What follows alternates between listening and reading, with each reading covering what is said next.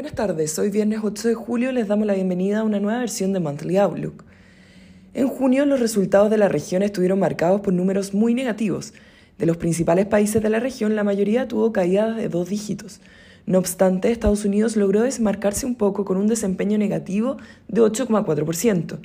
En cuanto a Chile, la bolsa local presentó una caída luego de una importante alza en mayo.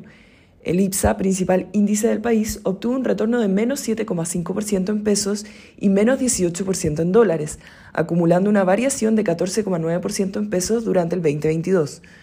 Durante el mes, los papeles ligados a consumo interno se vieron menos afectados, comparado con sectores más cíclicos que mostraron caídas mayores.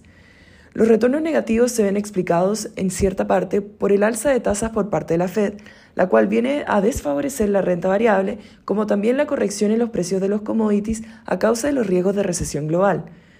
Junio fue uno de los peores meses en años para nuestra moneda que se depreció 11,43% contra el dólar llegando a 932,75 pesos en los últimos días del mes y cerrando en 918,08 pesos.